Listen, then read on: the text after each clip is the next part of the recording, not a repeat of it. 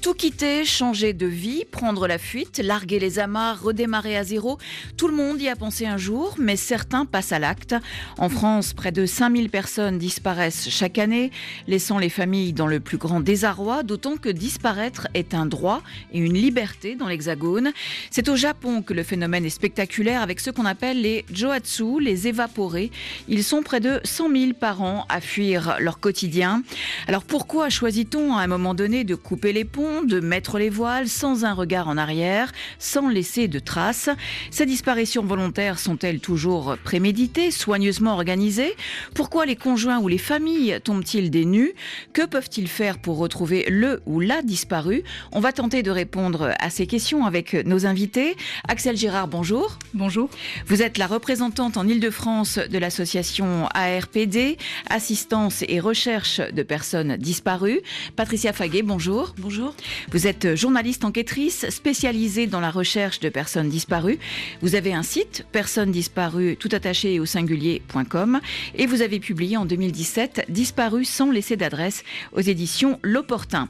Tout à l'heure, nous aurons en ligne Raphaël Languillon-Ossel, chercheur à l'Université de Genève, spécialiste du Japon et auteur de Japonais, publié aux ateliers Henri Dougier.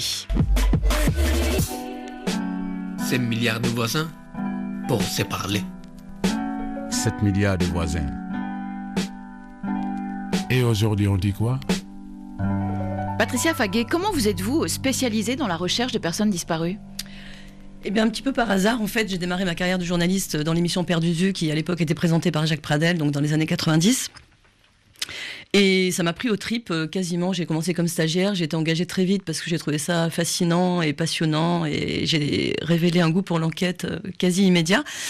Et donc, quand l'émission s'est arrêtée, bah, j'ai publié un guide qui s'appelait Disparu, comment les retrouver. J'ai fondé un site internet. Enfin, j'ai continué à aider les gens euh, à ma manière, puisqu'il n'y avait plus de, à part les recherches dans l'intérêt des familles, il n'y avait plus de, moyens euh, qui étaient euh, à la disposition des gens pour retrouver un proche.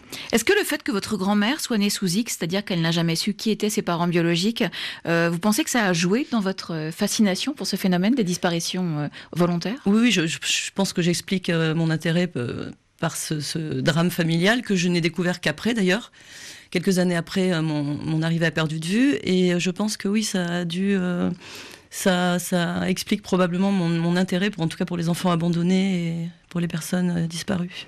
Axel Girard, est-ce que le cliché, il est parti chercher un paquet de cigarettes et n'est jamais revenu, en fait, se produit souvent ça arrive, oui, euh, absolument. Euh, c'est quelque chose qu'on voit beaucoup, euh, nous, au niveau de, la RPD et des, bénévoles donc, qui, sont, qui travaillent au sein de l'association. Donc, je, je confirme. il faut faire une distinction, et c'est peut-être la difficulté entre les disparitions volontaires et les disparitions inquiétantes. Moi, je dis souvent que je m'interroge beaucoup sur la question justement de la disparition volontaire. Dans quelle mesure est-ce qu'on est libre de disparaître quand on sait qu'en France, il y a quand même 60% des disparitions d'adultes euh, derrière lesquelles en fait vous avez une situation de détresse, quelle qu'elle soit. Euh, dans quelle mesure est-ce que la liberté intervient euh, dans ces dans ces disparitions Finalement, la question du choix? Et est-ce que ce chiffre de 5000 disparitions volontaires par an en France est fiable d'après vous? Je sais qu'en tout cas, en moyenne, il y a à peu près 200 disparitions par jour en France. Donc c'est quand même un chiffre qui, interpelle. Et vous en traitez euh, combien, vous, euh, à votre association, par, euh, par mois, par exemple? Je peux vous répondre par semaine. On a à peu près 3-4 dossiers par semaine qui arrivent. Souvent, les gens ne vont pas jusqu'au bout de la démarche, c'est-à-dire ne remplissent pas systématiquement le dossier qu'on leur envoie. Or, nous en avons besoin pour effectuer nos recherches. Donc ça, ça représente, en fait, on va dire, un dossier par semaine. Et vous, Patricia Faguet? Moi, je dirais un peu plus. Moi, je, pense que je reçois à peu près euh, une dizaine de mails par jour. Euh, et Axel Girard, quand une personne majeure s'évapore euh, subitement dans la nature, qu'elle ne donne plus aucun signe de vie, à partir de quand et sur quelle base les familles peuvent-elles donner l'alerte, c'est-à-dire se rendre à la police pour signaler la disparition? C'est très variable. en fait, en termes de droit, on peut aller à la police tout de suite, très vite au bout de 2, 3, 4 heures. Euh, mais nous, ce qu'on voit au niveau de la RPD, c'est que vous avez des gens qui nous interpellent soit immédiatement, dans les heures euh, qui suivent la disparition, ou bien parfois plusieurs années, voire plusieurs, dizaines d'années après. Parce que qu'est-ce qu'on leur dit quand ils se rendent euh, à la police? Qu'est-ce qu'on dit à ces familles qui sont, j'imagine, sous le choc? De deux choses l'une, soit la disparition est qualifiée d'inquiétante euh, sur le fondement de critères qui sont établis euh, et que tout le monde euh, reconnaît en tant que tel, c'est-à-dire une personne qui est dans une situation de détresse, qui est malade, qui est sous tutelle, elle, sa disparition, à l'instar des disparitions de mineurs, va être immédiatement traitée comme disparition inquiétante, ou bien, à contrario, vous avez des, des gens, effectivement, dont on présume que leur disparition n'est pas inquiétante. Et là, les services d'enquête mettent en avant la liberté d'aller et venir. Euh, et la liberté de la personne majeure de disparaître. Qui est reconnue par euh, la loi. Effectivement, qui est reconnue. Patricia Faguet, euh, quand on, on présume qu'une disparition n'est pas inquiétante, mais est-ce qu'on peut le présumer justement tant qu'on n'a pas enquêté sur cette disparition? Oui, parce que euh, y a des, il faut arriver à déterminer euh, dans quelles circonstances la personne a disparu, si elle était, euh, si elle était, enfin si elle était suicidaire, si elle était malade, atteinte de la maladie d'Alzheimer par exemple, si elle avait l'habitude de donner des nouvelles à ses proches ou pas. Il y a plusieurs critères qui vont être définis dès le départ et qui vont permettre de cerner la typologie de disparition. Alors quand les familles se rendent à la police, vous, Axel Girard, votre association, vous recommandez aux familles de déposer une main courante. À quoi ça sert finalement?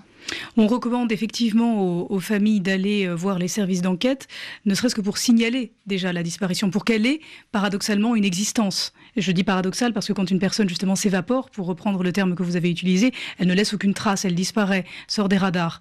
Euh, en allant voir la police ou la gendarmerie, euh, selon la zone urbaine ou, rurale, vous, vous déclarez un fait, vous déclarez une disparition. Donc elle se met à exister. Et cette absence, finalement, finit par s'incarner. Elle a, une, elle a une existence matérielle et juridique. Et vous recommandez aussi aux familles de donner les empreintes de, du disparu ou de la disparue euh, au fichier national euh, euh, automatisé des empreintes génétiques? Pourquoi?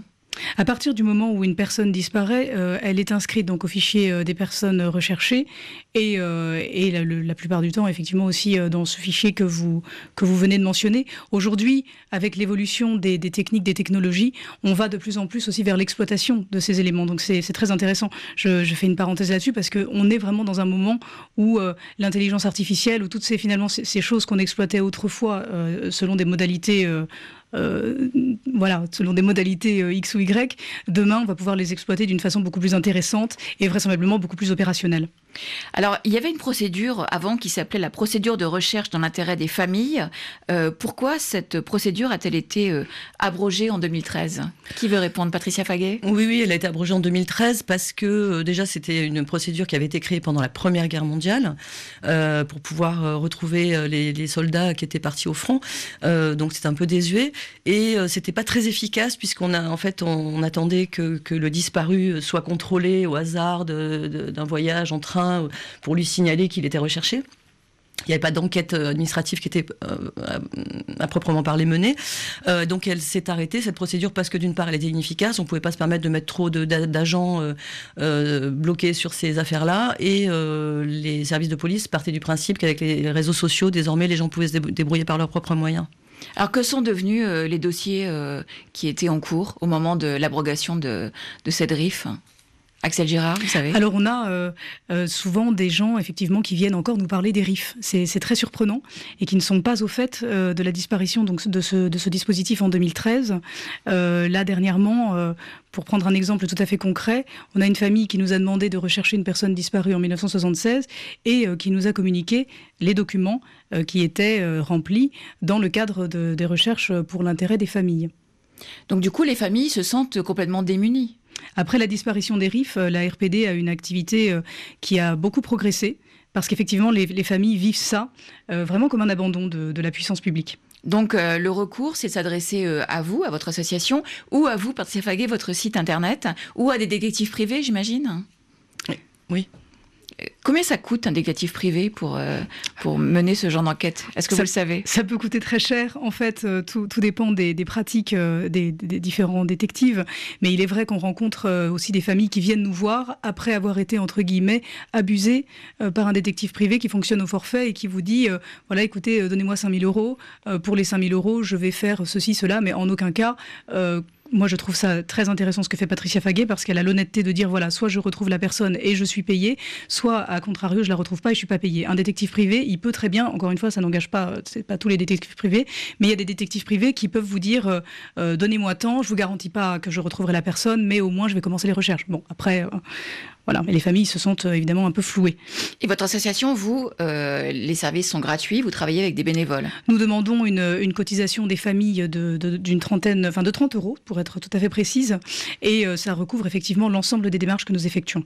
Patricia, donc vous, vous travaillez au résultat C'est ça. Donc, euh, j'établis un devis au départ en fonction des éléments que les personnes me communiquent. Donc on se met d'accord sur un tarif qui n'est euh, réglable euh, que si je retrouve la personne. D'accord. On va prendre un appel d'auditeur. bonjour So. Bonjour madame. Vous nous appelez de Koldo au Sénégal. On vous écoute So. Oui, c'est à Kolda, dans la région de Kolda à Vélingara plus précisément. Kolda, pardon. Voilà. Alors, euh, c'est Mamadou Sow. Je suis euh, particulièrement intéressé par cette émission, euh, surtout ce thème, parce qu'effectivement, nous avons perdu de vue notre frère qui s'appelle Boubacar Sow depuis 1998. Et il est parti comme ça. Nous l'avons qualifié, disons, de départ volontaire, si je peux, employer ce terme. Euh, il n'a pas donné de signe de vie. Euh, son papa est décédé entre-temps. Euh, sa maman est vieillissante. et c'est vrai que nous, la famille, nous n'avons pas entrepris les démarches nécessaires depuis lors. Si ce n'est moi aujourd'hui qui ai décidé de vraiment faire des recherches et, essayer de le retrouver parce que vraiment la situation commence à m'intriguer, moi en tout cas, très particulièrement. Axel Girard, comment vous réagissez au témoignage de Mamadou Sow? C'est un témoignage qui me, qui me touche, euh, comme euh, finalement toutes les, personnes qui viennent nous voir euh, en tant qu'association. voilà, bon, là c'est d'autant plus, triste que finalement le père décède dans l'intervalle, la mère est, vieille manifestement. donc oui, alors que, dans quelle mesure est-ce que c'est une disparition volontaire? Je crois que c'est vraiment la question qu'il faut se poser. Et, dès lors qu'on parle de disparition volontaire, il est parti librement, elle est partie librement. Qu'est-ce que ça veut dire? Quelle est cette liberté euh, qui tout à coup est euh, mise en avant pour justifier une disparition. Dans quelle mesure est-ce que c'est une liberté? Dans quelle mesure est-ce que c'est un libre choix? Vous avez fouillé dans, dans l'histoire de la famille pour essayer de trouver une explication à, cette, à ce départ, Mamadou? Oui, alors moi j'ai effectué quelques recherches, effectivement. Et euh, en fait, ce qu'il faut comprendre à la base, c'est que lui, il n'a pas grandi dans la famille. Il a, il a été euh, amené euh, dans un dara qui n'est pas dans la ville, même, même pas dans la zone. Donc, il n'a pas grandi avec la famille.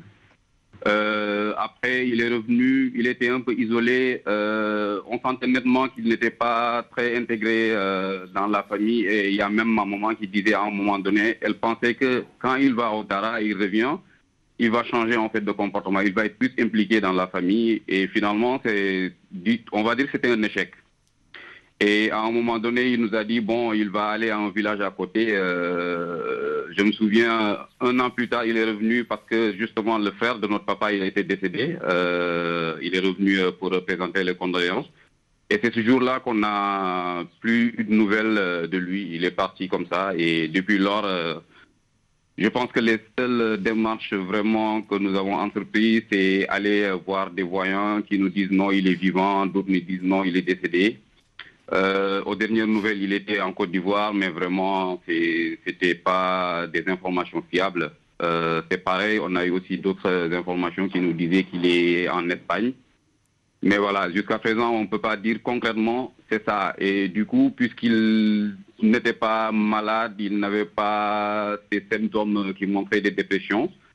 Donc on se disait que voilà, c'est un départ, euh, c'était volontaire de sa part. Merci beaucoup Mamadou de nous avoir euh, appelé de Kolda euh, au Sénégal. Bonne journée.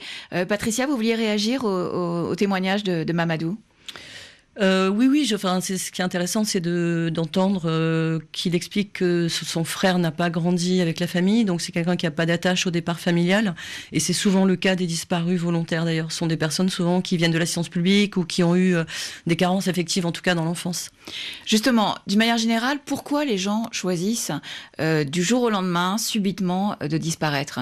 Vous dites, Patricia, ou vous avez dit, on ne part jamais de gaieté de cœur. Oui, c'est un constat C'est souvent d'ailleurs à la suite d'une situation euh, d'endettement, de rupture euh, professionnelle et sentimentale, euh, de conflits familiaux. Donc c'est, on part par dépit, quoi. C'est Axel, vous je, êtes rejoins, je rejoins tout à fait ce que dit ce que dit Patricia. Je crois aussi qu'on est dans une société aujourd'hui qui est très, enfin qui est hyper connectée, où il est très facile de retrouver la trace des gens. il peut demain y avoir des gens qui choisissent de disparaître, tout simplement, voilà, sans laisser de traces et de tout rompre, parce que finalement, enfin voilà, de faire une rupture franche et radicale et d'exercer donc sa liberté, euh, tout simplement parce qu'aujourd'hui c'est très difficile euh, d'arriver à disparaître à moitié. Donc peut-être que demain on verra des gens qui choisissent justement ce mode de, enfin, de, rupture radicale pour voilà que, que, la rupture soit franche et nette, très claire, ne pas laisser de traces, partir et essayer d'ouvrir voilà une nouvelle page, de recommencer euh, sa vie ailleurs. Ce que je trouve très intéressant dans, le témoignage aussi, comme le dit Patricia, c'est euh, euh, le maintien finalement de, d'attaches qui sont très incertaines. Il y a à la fois des attaches et à la fois il y en a pas. Il, il, part, il revient. Il y a un événement familial majeur, il est là. Euh, nous, c'est quelque chose à, quoi on est, on est confronté aussi. C'est des gens qui disparaissent à moitié, si j'ose dire. C'est-à-dire des gens qui disent volontairement qu'ils font une. Enfin, je prends un exemple tout à fait concret et récent. Une personne qui écrit, qui couche sur le papier sa volonté de disparaître, qui s'en va, et puis qui en fait est retrouvé, disparaît à nouveau, est susceptible de revenir, dit qu'il va revenir. Enfin, c'est des choses qui sont extrêmement compliquées. Donc, parler de disparition volontaire, j'ai envie de dire qu'on peut très bien mettre un S aussi. Et comment on arrive à disparaître sans laisser de traces? Parce que quand les gens euh, disparaissent, ils partent euh, sans leur passeport, leur carte d'identité, sans carte bancaire, sans carnet de chèque, euh, sans téléphone portable? Ils laissent tout derrière eux en général? Alors nous, on rencontre de tout. On, voit tout. On voit des personnes qui effectivement laissent absolument tout derrière elles, et à contrario, des gens euh, qui euh, gardent un téléphone portable euh, et qui donc, par définition, vont laisser une trace qui sera exploitable par les services d'enquête ou bien par l'association, les familles, etc. Et alors, comment vous menez l'enquête, Patricia Faguet? Vous commencez par quoi? Ah ben il n'y a pas de règle, hein. ça dépend des, typologies de disparition. Euh, mais je vais utiliser une dernière adresse précise, par exemple. Moi, je m'occupe uniquement des disparitions volontaires.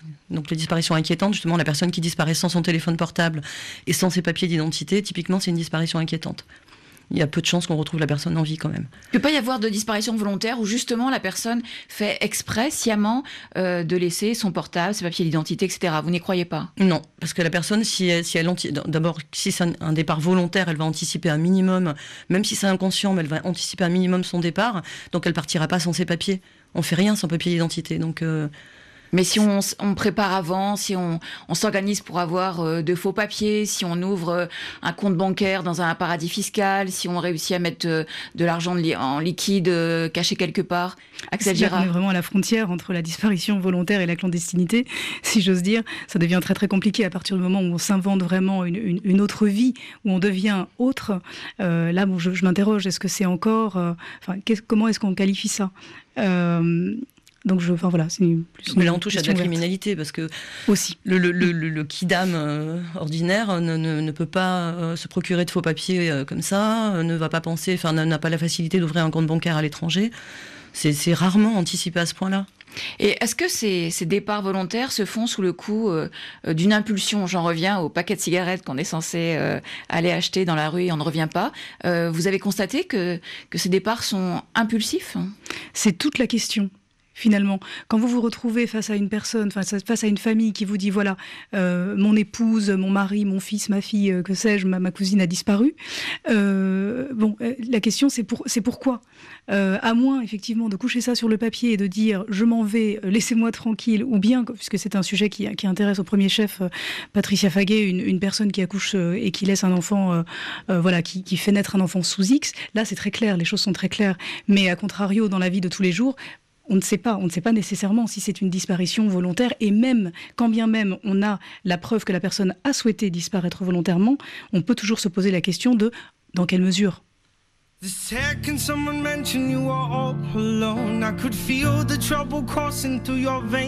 Now I know it's got hold. Just a phone call left unanswered had me sparking now. These cigarettes won't stop me wondering where you are. Don't let go. Keep a hold. If you look into the distance, there's a house upon the hill, guiding like a lighthouse. It's a place where you'll be safe to feel like grace, cause we've all made mistakes. If you've lost your way, I will leave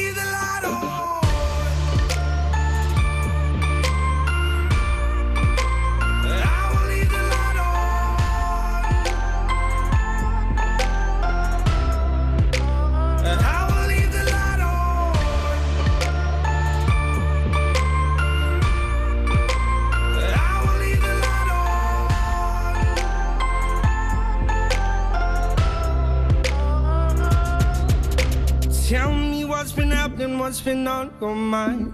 Lately, you've been searching for a darker place to hide. That's alright.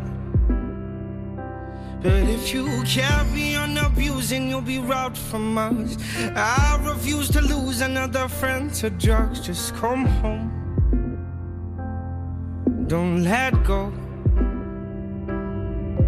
If you look into the distance, there's a house upon the hill, guiding like a lighthouse. It's a place where you'll be safe to feel our grace, cause we've all made mistakes. If you've lost your way, I will leave the light on.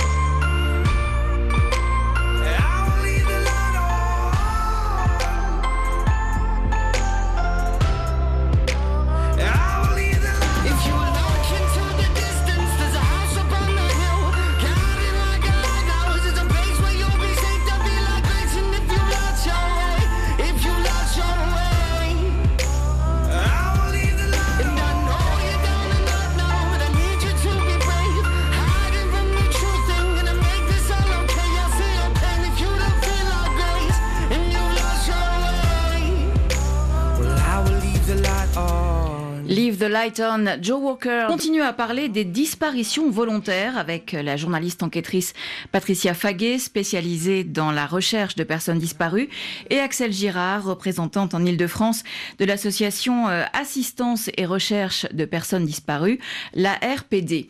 On va parler maintenant d'un pays, le Japon, où les personnes qui disparaissent, 100 000 chaque année, sont appelées les Joatsu, les évaporés. Raphaël Languillon-Ossel, bonjour. Bonjour. Vous êtes chercheur à l'Université de Genève, spécialiste du Japon et auteur de Japonais, publié aux ateliers euh, Henri Dougier. Pourquoi la question des disparitions volontaires est-elle taboue au Japon?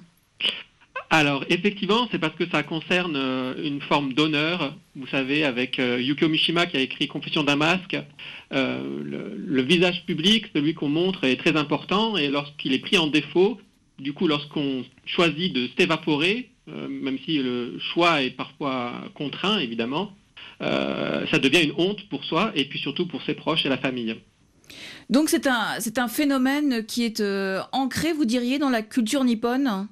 Oui, euh, en tout cas, le tabou euh, est effectivement ancré dans la culture nippone depuis très longtemps, même s'il s'est accéléré dans les années 90. Et il s'est, là, et s'est accéléré, euh, pourquoi? Alors, c'est lié à la crise essentiellement. En 1991, c'était l'éclatement de la bulle spéculative, euh, la fin d'un modèle, d'une réussite du miracle japonais.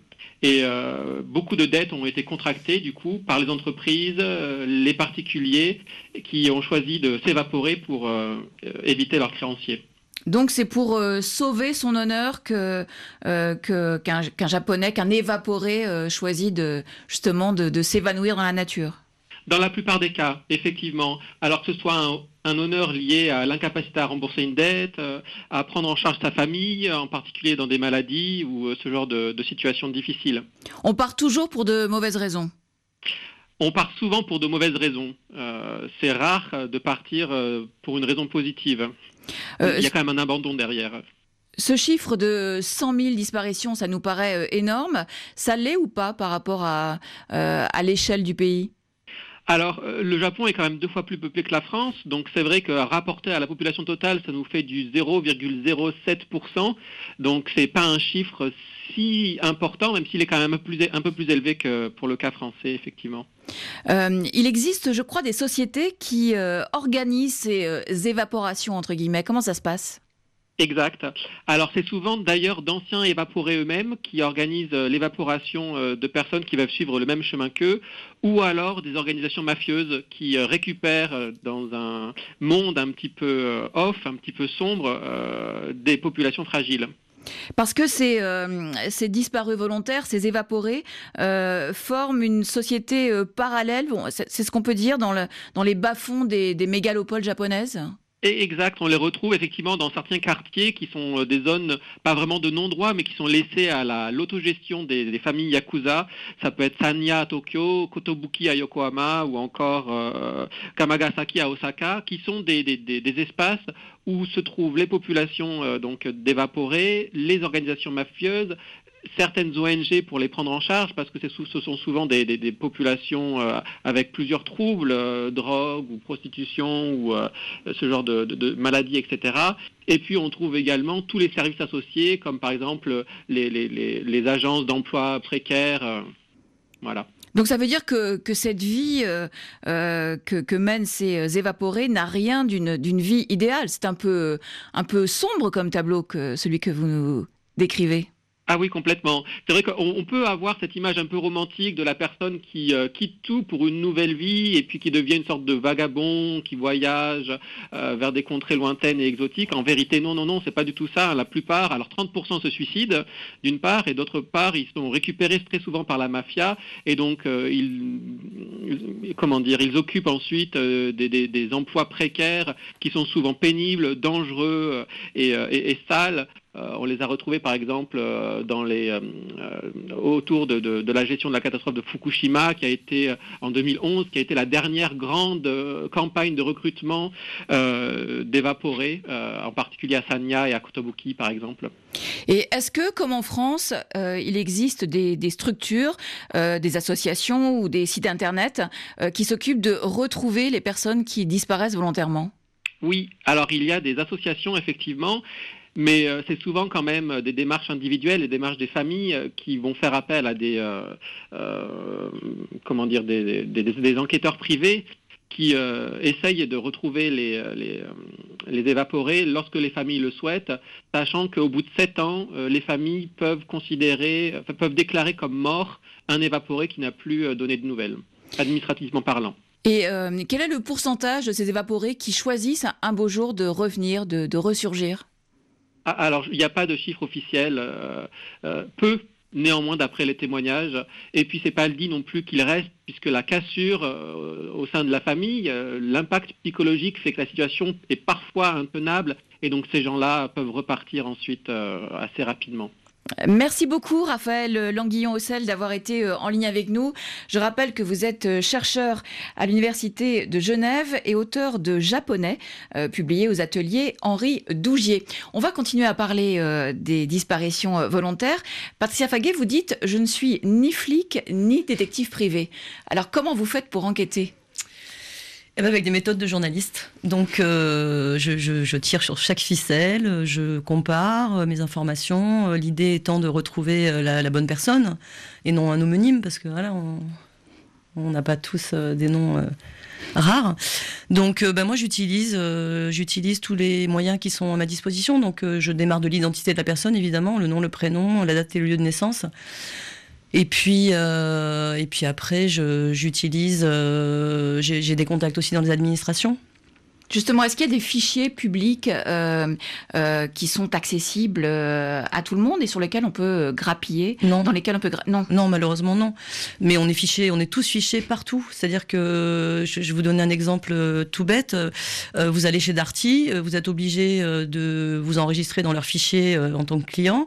Donc rien ne vous interdit de demander au vendeur de Darty si il peut tenter de taper un nom. Puisque ça couvre toute la France, c'est des réseaux nationaux. Ça, on a le droit de le faire. On n'a pas le droit, mais vous pouvez tomber sur quelqu'un de très sympathique, euh, voilà, ou chez Carrefour, ou on a tous des cartes de fidélité, on est fichés partout. Donc ça peut être euh, des moyens comme d'autres pour euh, retrouver une personne. Est-ce qu'il y a des cas où vous refusez la, la demande? Oui, moi il faut que ce soit affectif déjà.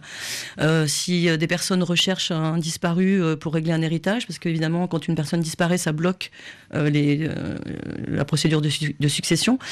Eh bien dans ces cas-là, c'est voilà, moi je, je ne m'occupe que des affaires de famille et des, des demandes qui, qui sont effectives.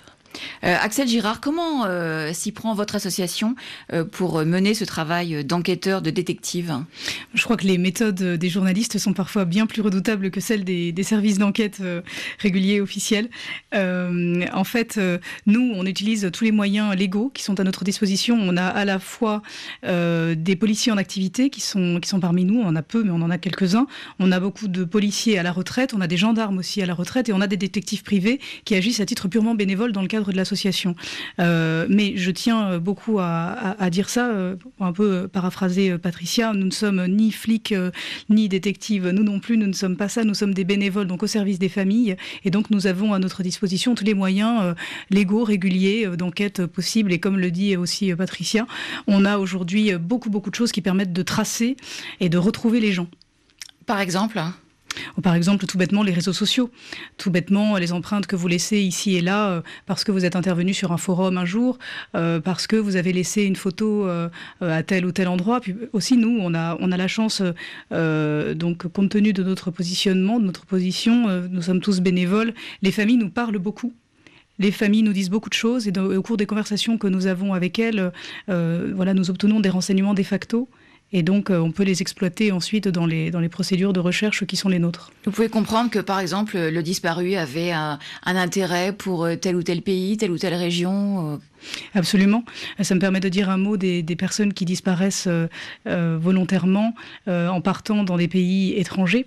Euh, C'est très compliqué après pour nous, euh, en tout cas en tant qu'association aujourd'hui, et nous travaillons là-dessus. Nous allons travailler là-dessus, euh, notamment avec un gendarme qui aujourd'hui est à la retraite et qui s'intéresse beaucoup à ça, sur la question donc des disparitions dans les autres pays. Voilà, une personne qui choisit de, partir ailleurs, comment est-ce qu'on peut la retrouver? Aujourd'hui, c'est très compliqué. Typiquement, euh, les démarches qu'on peut faire auprès du, du consulat, par exemple à Londres, bah, c'est voilà, on se heurte à un refus systématique parce que la loi, c'est ça, c'est non, on ne vous aidera pas à retrouver telle ou telle personne. Et puis après, il y a aussi évidemment toutes les questions qui se posent euh, de- de- des modalités de recherche des personnes ailleurs que sur le territoire. Et en général, les, les enquêtes que vous faites sur des personnes disparues volontairement, le résultat, c'est quoi? C'est les personnes sont restées en France euh, ou bien elles sont parties à l'étranger? Est-ce que vous avez une idée du, du pourcentage La majorité se, se trouve en France. Euh, Il y a quelques, effectivement quelques histoires, mais c'est parce que c'est des personnes soit qui se sont mariées avec un étranger, euh, mais des, des personnes qui quittent tout euh, pour partir s'installer à l'étranger. Moi, j'ai peu de cas comme ça. Axel Nous, euh, nous, avons, euh, nous avons aussi les, les- les deux cas, c'est-à-dire des personnes qui effectivement se trouvent à l'étranger, mais la plupart, euh, enfin, en tout cas compte tenu de, de mon expérience à moi, se trouvent sur le territoire. On va écouter euh, un autre témoignage euh, d'auditeur, celui d'Abdoulaye qu'il nous a laissé sur WhatsApp. Bonsoir les voisines et les voisins. C'est toujours Abdoulaye Oldou, l'un de vos voisins du Cameroun, des Marois bien sûr. Alors c'est vrai, il arrive à chacun de nous un jour ou l'autre de vouloir tout abandonner et vraiment euh, partir. J'ai vécu cette expérience, pas moi, bon, c'est un oncle qui a été déçu, qui a décidé tout abandonner sans laisser de traces. Il est parti. C'est une déception familiale. Donc c'était euh, un problème, je ne sais pas, d'héritage, quelque chose. Lui, il n'a pas pu digérer ça, alors il a disparu, il est parti sans laisser de traces. Aujourd'hui, nous, on a eu cette chance, on l'a retrouvé de l'autre côté du Tchad, plus précisément à Pala. Il est allé s'installer là-bas, on l'a vu dans un marché à bétail euh, en train de vendre les bœufs. Mais malheureusement, il n'est jamais rentré. Il a fondé sa famille là-bas. Il est resté jusqu'à nos jours que je parle. Il est là-bas avec euh, ses enfants dont on ne les connaît même pas. Donc il a refusé de venir. Comment vous réagissez à ce, ce témoignage d'Abdoulaye? Patricia? Et ben, c'est assez étonnant déjà que les personnes ne veuillent pas revenir, parce qu'en général, moi j'ai constaté que quand on disparaît, c'est parce qu'on on, on manque de- de- d'affection, qu'on n'ose pas le formuler, qu'on ne sait pas le formuler, et donc on est plutôt heureux d'être retrouvé. C'est une preuve d'amour en fait d'être recherché et retrouvé. Donc euh, en général, il y a plus de 95% des gens qui sont ravis d'être retrouvés. Axel Girard, quand vous retrouvez les gens, ils sont généralement euh, euh, soulagés ou ils peuvent être aussi quand même euh, furieux et en colère? Je prends un exemple très concret où là, nous avons réussi à localiser une personne qui était furieuse. Un monsieur qui voulait absolument pas être retrouvé euh, et était pas content du tout euh, et au point qu'il a redisparu. Il était parti depuis combien de temps? Et il était parti depuis euh, une quinzaine de jours à peu près. Et donc nous avons une bénévole euh, donc en, en région Île-de-France à Paris euh, qui, euh, qui a réussi euh, voilà à, à retrouver cette personne. Et cette personne a dit écoutez bah non moi je voilà je voulais partir donc basta et je, je m'en vais. Et euh, dans ces cas-là, est-ce que vous essayez de discuter avec lui, de, de le raisonner ou pas du tout? C'est là que c'est très compliqué. Dans quelle mesure est-ce qu'on est euh, euh, finalement fondé à discuter de la liberté d'une personne, de son désir justement de, rompre et de, et de couper tous les liens Est-ce que c'est notre rôle? Je ne suis pas sûre. Patricia? Parfois, on sert de médiateur euh, entre des gens qui n'arrivent plus à se parler. Donc moi, j'essaie toujours. C'est rare hein, les refus. Franchement, j'en ai, très peu souvent. Mais je vais toujours essayer de comprendre les motivations du refus et de. Bon, alors il y a des cas. C'est vrai que les cas de refus que j'ai, c'est parfois il y a eu des violences dans la famille. Par exemple, c'est un enfant qui a été battu par le père ou, ou maltraité et qui ne veut pas revenir. Mais en général, d'ailleurs, c'est pas les parents qui recherchent les enfants, c'est plutôt des enfants qui recherchent un parent. C'est la majorité des cas. Mais euh, Donc, euh, vous n'arrivez quand ils ne veulent pas revenir, euh, vous respectez leur volonté. Dans ces cas-là, oui, quand, il y a quelque chose de grave qui s'est passé dans la famille, bien sûr, mais j'essaie toujours de comprendre euh, la motivation de la personne et de faire en sorte qu'ils se parlent au moins, qu'ils se disent qu'ils veulent plus se voir, mais qu'ils sont en bonne santé, qu'ils se rassurent, parce que l'angoisse de la famille qui reste, hein, c'est c'est de ne pas savoir ce qu'est devenue la personne disparue. Est-ce qu'elle est vivante? Est-ce qu'elle est en danger? Donc, euh, donc c'est d'essayer de comprendre, oui. Mais qu'est-ce qui se passe quand la, la personne, par exemple, vous dit euh, euh, Je suis partie, je suis partie et je n'ai laissé aucune trace, je ne veux pas qu'on me retrouve, je veux même pas que vous disiez quoi que ce soit à ma famille. Est-ce que vous respectez ce choix? Bien sûr. Oui, Axel Girard? Je voulais réagir à ça parce que notre association milite pour la reconnaissance d'un statut du disparu volontaire, de- du disparu de la disparue volontaire, ce qui permettrait pour les familles finalement que le point d'interrogation ne soit pas un point final.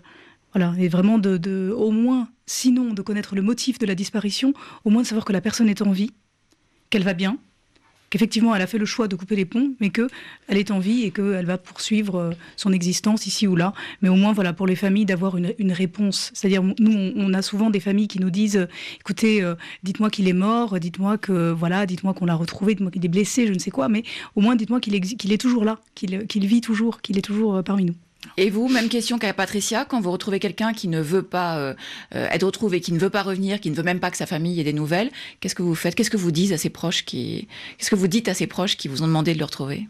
Aujourd'hui, on informe simplement les proches, mais notre- nous, notre compétence, si vous voulez, si j'ose dire, s'arrête là. C'est-à-dire que on ne peut pas. euh, alors, je, ne sais pas exactement. Enfin, j'admire, enfin, vraiment ce que dit Patricia de son rôle de médiateur, mais nous, on ne peut pas faire ça. C'est-à-dire qu'on ne peut pas euh, être là, finalement, dire, enfin voilà, réunir les, les- gens et dire bon, maintenant vous faites la paix ou, que sais-je.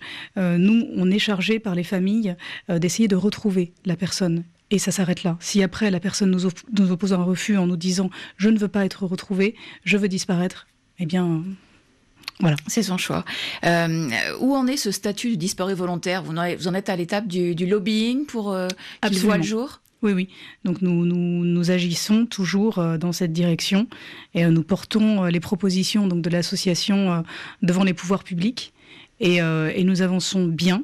Euh, il y a effectivement cette, euh, euh, cette action donc, en faveur de la reconnaissance du statut de disparu volontaire, mais il y a aussi d'autres actions qui, elles, progressent très bien. Tout à l'heure, je parlais de tout ce qui allait pouvoir être fait en matière d'intelligence artificielle pour l'identification donc des cadavres aussi, parce que finalement, vous avez aussi beaucoup de gens qui disparaissent et qu'on retrouve à l'état de cadavre ou qu'on ne retrouve pas, et donc il va falloir les identifier. Nous sommes aujourd'hui vraiment en train d'avancer très très bien sur, sur le sujet, sur le sujet d'une collaboration avec la gendarmerie nationale euh, sur ce plan-là. Donc je, je- je ne- je n'entre pas dans les détails, mais j'en dis simplement euh, un mot pour que vous sachiez que voilà, nous avançons aussi en créant des partenariats euh, avec les pouvoirs publics qui sont très intéressants et très prometteurs pour les familles. Parce que même si la RIF a disparu, les pouvoirs publics sont encore sensibles à ces cas de disparition volontaire? Absolument. Et ils sont aussi très sensibles à l'implication de la société civile, donc sous la forme, là, en l'occurrence, de la RPD, dans la recherche des personnes. Et quel rôle euh, joue la médiatisation? Elle est incontournable aujourd'hui euh, en cas de, disparition volontaire. Est-ce que vous faites souvent appel aux médias, euh, l'une et l'autre? Patricia Faguet? Non, je, moi je fais pas appel aux médias, mais je regrette d'ailleurs que la télévision, par exemple, ne, ne soit pas utilisée davantage pour lancer des appels et. Et Vous voudriez que des appels genre euh, alerte enlève- en- enlèvement pour les disparitions d'enfants, euh, qu'il y ait la même chose pour les, pour les disparitions d'adultes? Par exemple, parce que la télé c'est quand même un vecteur euh, important, donc euh, je regrette qu'elle soit pas utilisée à des fins plus utiles que ce qu'on y voit. Et une émission comme Perdu de vue, vous regrettez que- qu'elle a disparu? Vous, Bah, vous aimeriez bien, qu'elle ressurgisse? Bien sûr, je suis pas la seule. hein. Moi aussi. C'est vrai? Oui, Vous je aussi, suis vous une grande fan de. Et puis il y a une grosse, grosse demande. Et alors, votre association, euh, Axel Girard, est-ce qu'elle fait appel aux médias? Alors nous ne faisons par- enfin, nous ne faisons pas systématiquement appel aux médias, mais ça peut arriver, effectivement, passer par un journal pour euh, diffuser euh, un avis de recherche, ça nous est arrivé. Et puis nous diffusons aussi des avis de recherche par, euh, nous-mêmes, sur les abribus, ici ou là. Il y a quelques mois, je, croisais deux gendarmes qui me demandaient ce que j'étais en train de faire, et donc je leur expliquais tout simplement que j'étais en train de coller des affiches pour retrouver une personne qu'on cherchait, qu'on a d'ailleurs retrouvée le lendemain. Et une personne qui disparaît, est-ce qu'au bout d'un certain temps, elle est déclarée morte ou jamais? Puisqu'on entendait tout à l'heure au Japon, au bout de 7 ans. Comment ça se passe en France? En France, c'est très compliqué. En fait, là, vous avez l'intervention euh, donc du juge civil euh, qui va euh, donc formuler une présomption d'absence. Voilà, puisqu'au bout d'un moment, effectivement, on peut pas laisser très concrètement les comptes courir, les prélèvements courir, avoir cours. Enfin bref, donc tout ça est, est très compliqué. Donc il y a à la disposition des familles des moyens pour voilà, mettre un, mettre un terme à ce qui pourrait être indéfiniment euh, une situation voilà, qui n'a pas, de- qui n'a pas de fin. Parce qu'une femme dont le mari euh, disparaît, du coup, euh, n'a pas la possibilité de se remarier, par exemple. En France? Oui. Tant, tant que le décès n'a pas été déclaré, non. Il faut faire une, constatation de présomption d'absence et, euh, également euh, faire une déclaration d'absence. Donc la déclaration d'absence, elle permet de réduire le délai de 20 ans à 10 ans, c'est-à-dire qu'au bout de 10 ans, le disparu va être considéré comme mort. Et à ce moment-là, euh, bah, ces biens peuvent être vendus, le mariage est, rendu caduque. Donc même si le, mort revient, le mariage son, mariage aurait été rompu, mais lui, il peut par contre récupérer ses biens.